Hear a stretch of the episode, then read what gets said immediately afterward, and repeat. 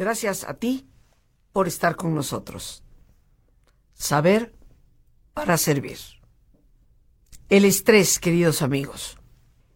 A pesar de que durante tantas décadas ya nos prevenía Hans Selye, el gran médico endocrinólogo, investigador del estrés durante varias décadas hasta el final de su vida, aunque él ya nos prevenía diciéndonos que el hombre moderno tiene que aprender a manejar el estrés o está condenado a la enfermedad, el fracaso y la muerte prematura, parece ser que todavía no nos acaba de caer el 20 de qué es lo que realmente puede significar el estrés en nuestra vida cotidiana.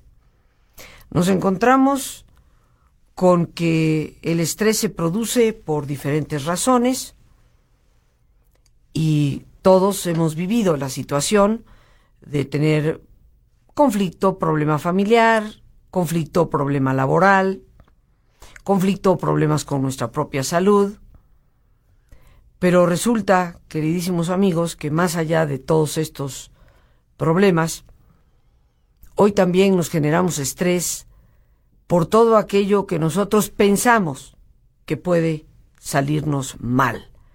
Y no solo a nosotros como individuos, sino a la familia, al entorno, a la empresa en que nos encontramos y a nuestra propia sociedad. Pareciera ser que lejos de aprender a manejar el estrés, cada día nos vemos más estresados. Y esto cobra un resultado, pues podríamos decir prácticamente trágico, no solo en vidas, sino en calidad de vida. En varios programas tú y yo hemos compartido qué es el estrés, qué es lo que causa en nuestro cuerpo, pero el día de hoy me he tomado la libertad de autoinvitarme para compartir contigo algo que va más allá de reiterar el estrés, sino de cómo nosotros podemos transformarlo. Y esta transformación que nosotros hacemos nos puede ayudar a convertir el estrés en fortaleza.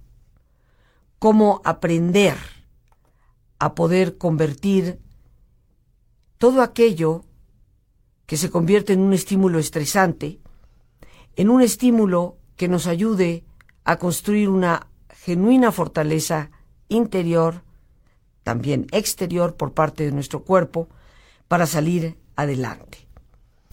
Cómo convertir esos estímulos que nosotros recibimos en vitalidad, qué hacer para poder alcanzar la vitalidad que requerimos para seguir enfrentando las cosas que sin lugar a dudas se nos presentan día con día. ¿Cómo transformar la fatiga? ¿Cómo poder salir de ella? Cuando nos encontramos con tantas personas que se lamentan y se quejan de la fatiga en que constantemente parecen vivir y que les impide, les cierra el paso para llegar a los objetivos, a las metas que realmente ellos se proponen. ¿Cómo mejorar nuestro rendimiento en medio de una vida que parece demandarnos cada vez más esfuerzo?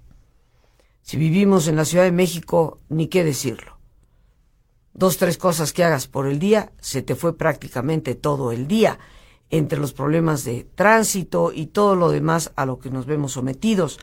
Pero podemos decir que esto, en su debida proporción, en todas las ciudades del interior de la República, se nota ya la queja de cómo ha cambiado el ritmo de la vida.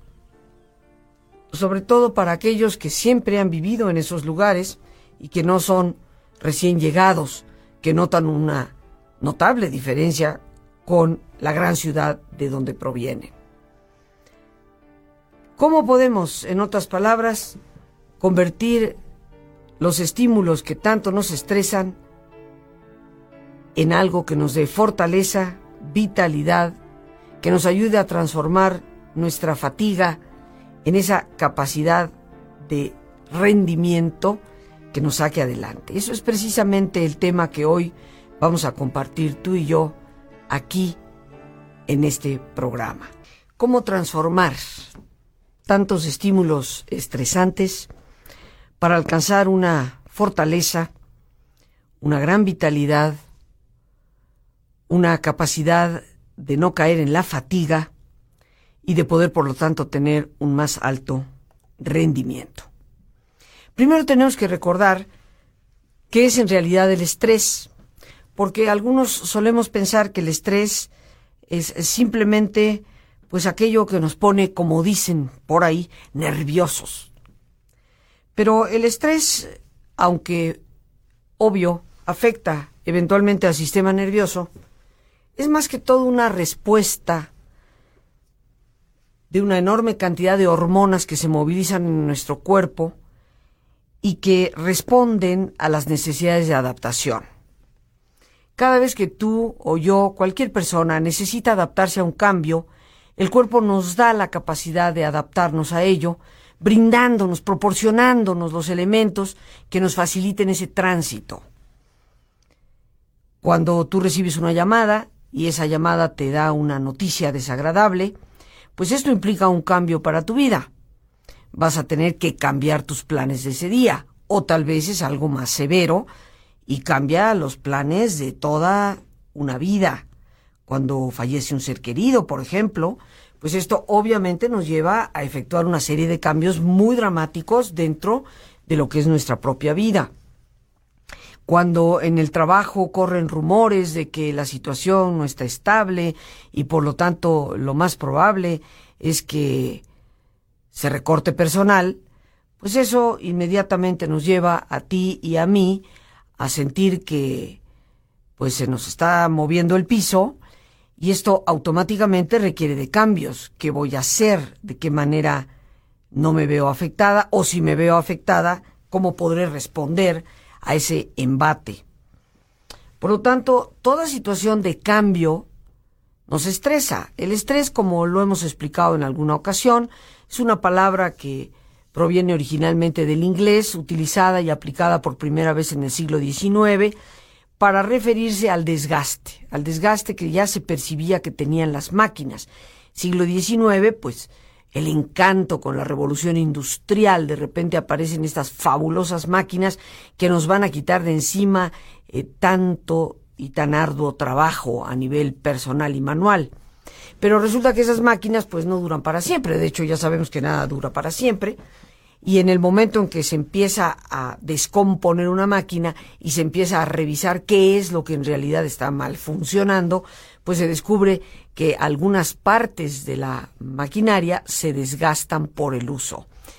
Y se aplica por primera vez la palabra estrés. Eh, prácticamente se inventa en el siglo XIX para referirse a este desgaste de las partes en una maquinaria. Posteriormente, el doctor Cannon, padre de la fisiología moderna a principios del siglo XX, pues interesa por este fenómeno de desgaste en el ser humano.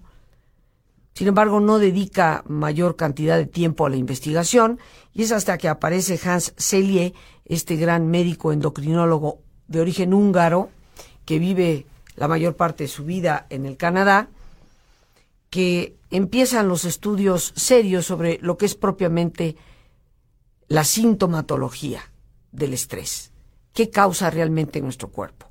Y Hans Selye bautiza a este proceso de desgaste en el cuerpo humano con lo que hoy médicamente se denomina el estrés, síndrome general de adaptación.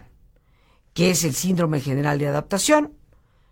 Pues es precisamente la respuesta generalizada de nuestro cuerpo ante esa demanda de cambio cada vez que algo en tu vida o en la mía cambia, se genera este conjunto de síntomas, porque eso es lo que significa síndrome, conjunto de síntomas que se dan para que tú y yo nos podamos adaptar. Así si vamos caminando por una calle y de repente oímos la bocina de un coche muy cerca, volteamos y nos damos cuenta que efectivamente el auto está muy cerca, esto te hace sentir a ti y a mí como que una enorme cantidad de sangre hacia la cabeza, sentimos que el corazón brinca y bueno, nosotros brincamos, ¿verdad? Para tratar de salvar la vida. Esa respuesta que tenemos muscular para poder brincar más de lo que comúnmente brincamos, para poder salvar nuestra vida de esa manera, se debe a ese conjunto de síntomas que se han presentado en todo el cuerpo, por eso es general, para adaptarnos y poder brincar y poder salvar la vida. Así pues, el síndrome general de adaptación va a generar fundamentalmente dos hormonas muy importantes en forma abundante, la adrenalina y el cortisol. Esto va a hacer que nuestro corazón lata más rápido, que haya una mayor afluencia sanguínea porque los vasos, eh, el sistema circulatorio se, se aprisiona, se aprietan. Por eso el estrés es pues algo muy terrible para la hipertensión, para la presión arterial alta. En la medida en que nosotros respondemos de esta manera, pues sí, salvamos la vida ante una emergencia, pero el hecho es que este mecanismo de supervivencia, porque el estrés no es más que un mecanismo de supervivencia que nos permite correr o luchar, lo hemos sobreabusado. Tenemos cambios tan constantes hoy en día, no acabamos de una cuando empezamos en otra, las noticias cambian ya no solo cada día, a veces cada tantas horas, tenemos que hacer ajustes de acuerdo a ello, esto va causando un desgaste tremendo en el cuerpo humano, al grado que podemos caer en la enfermedad y eventualmente en la muerte. Pero, ¿qué es lo que necesitamos? Recordemos que cuando menos lo esperamos necesitamos adaptarnos. Justo cuando crees que todo es miel sobre hojuelas, de repente algo sucede y tenemos que adaptarnos a algo nuevo. Pero la vida no la podemos paralizar. Ese es el ritmo de vida que hoy llevamos. Ese es el ritmo de vida que se percibe en prácticamente todas las partes del mundo. No importa ya dónde estemos, todo mundo se queja de lo mismo. Cuando los cambios llegan, cuando la adversidad nos pega, pues se va a romper el eslabón más frágil de nuestra cadena. Y todos tenemos un pie del cual cojeamos. Para algunos es el sistema respiratorio, para otros es el circulatorio, para otros es la piel, etcétera, etcétera, etcétera. Cuando el estrés nos golpea por diferentes situaciones, parece ser que esa parte, la más frágil en la cadena propia nuestra, se rompe. Llegamos a la enfermedad con mucha facilidad y no necesariamente es la enfermedad física. Hay personas cuyo eslabón en la cadena más débil no es necesariamente una parte del cuerpo, es la estabilidad emocional. Y personas que después de cierta cantidad de embates, la ansiedad termina ganándoles la carrera y por ahí se rompe la cadenita. Y caemos en trastornos depresivos, ansiosos, pero en el fondo han habido una serie de circunstancias que nos han demandado adaptación y ante las cuales tú o yo no nos hemos podido adaptar adecuadamente, lo cual nos lleva casi de manera inevitable, a que se rompa esa parte de la cadena. Y por eso es que el estrés, queridos amigos, nos puede quitar hasta la vida, como bien lo decía Hans Selye. Si tú estás constantemente estresado, esta cantidad de adrenalina, esta cantidad de cortisol que tu cuerpo genera, eventualmente te destruye.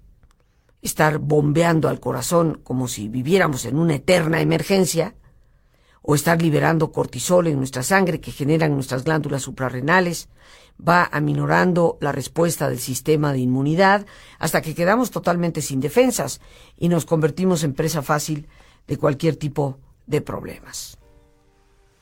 Decía el gran emperador romano Marco Aurelio, a quien si me has oído ya en otras ocasiones sabes que yo quiero de manera muy particular, decía, sé como el promontorio como la roca del promontorio, contra la cual las olas constantemente golpean. El promontorio se mantiene firme, mientras que las aguas lentamente caen en un sueño a sus pies. Nos resulta poco fácil concebirnos a nosotros mismos como el promontorio de la roca que, que aguanta los embates. Pero la realidad, queridos amigos, es que eso es la fortaleza del ser humano. Y así tú y yo conocemos personas que han pasado por toda clase de tormentas y siguen estando firmes ahí. Y conocemos personas que por una llovizna parecen desmoronarse. Es que nuestro temperamento, nuestra genética ya nos condiciona a responder de una forma u otra, a poder resistir o a desmoronarnos. En realidad, queridos amigos, mucho más que genética tiene que ver nuestra disposición interior. En otras palabras, la disposición mental que nosotros tengamos. Por supuesto que hay cosas que nos ayudan a resistir los embates de una manera más adecuada. La buena alimentación, sin lugar a dudas. El procurarnos ejercicio todos los días, ese caminar 15 a 20 minutos, pero no dejar de hacerlo. El trabajo. Porque contrario a lo que suponemos, el trabajo es necesario para los seres humanos. Y si no, pregúntaselo a cualquier persona jubilada, ya no te digo sin empleo, no, jubilada, que añoró muchas veces la jubilación con tanto gusto, pero que si se queda en su casa sin hacer nada, termina tremendamente estresado. Necesitamos esa actividad que nos lleva a ser creativos, el trabajo. Necesitamos la recreación, Necesitamos buscar espacios donde nuestra mente tenga esparcimiento, ya sea arreglando y cuidando plantas en nuestra propia casa, armando barquitos, leyendo un buen libro, eh, ir al cine, tener una buena conversación, una cena agradable con, con nuestros amigos. Todo eso es recreación y es recreación necesaria para el manejo del estrés. El dormir es algo prioritario en nuestra vida. Necesitamos darle al cuerpo ese descanso y por supuesto la relajación. Esto, queridos amigos, nutrición, ejercicio, trabajo, recreación, el dormir y la relajación son los elementos que constituyen la parte fundamental psicofísica para llegar a adquirir y tener una buena fortaleza. Y retomando aquí lo que queremos retomar. Decíamos, alimentación, ejercicio, trabajo, recreación, dormir y relajación. Porque aquí nos vamos a encontrar, queridos amigos, con una realidad que a veces no nos gusta reconocer. No existe un antídoto para el manejo del estrés, algo que nos ayude a manejarlo de una forma adecuada, que sea natural, más que la relajación. Todo lo demás sería pastilla el estrés es una respuesta normal de adaptación de nuestro cuerpo. Cuando abusamos de esa respuesta, esta cantidad, este exceso de cortisol, de adrenalina en el cuerpo, empieza a cobrar cuentas, por supuesto, y sin lugar a dudas. La única manera en que podemos normalizar esa respuesta y contrarrestarla, inclusive a nivel fisiológico, es a través de la relajación. ¿Por qué? Porque la relajación nos va a llevar a una serie de cambios también fisiológicos. Y así como en el cuerpo se genera adrenalina y se genera cortisol, en la relajación se generan endorfinas que nos ayudan a manejar el dolor. En la relajación se va a reducir el ácido láctico que está relacionado con la ansiedad, con la angustia. Entonces, cuando la gente se relaja todos los días y observa que su ansiedad se va aminorando, es precisamente por eso, porque se dan cambios fisiológicos en nuestro organismo. Pero lo más importante es que en el proceso de la relajación nosotros empezamos a adquirir ese manejo de nuestro pensamiento. Y en el manejo del pensamiento está precisamente la manera en que nos ayudamos a construir más allá de esa fortaleza física que nos hace más resistentes a los embates, está esa capacidad de construir vitalidad, de poder construir un control interno que nos evite la fatiga a pesar del exceso de demanda que tenemos por el tipo de vida que hoy llevamos. Está en nuestra capacidad interna y en el manejo de nuestro pensamiento la posibilidad de generarnos vitalidad y de tener un mejor rendimiento en todas las áreas de nuestra vida.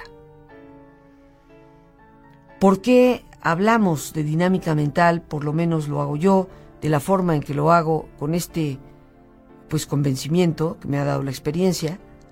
Porque queridos amigos, la clave para el manejo de nuestra vida está en nuestra manera de pensar. Dime cómo piensas y te diré cómo vives. ¿Qué es dinámica mental?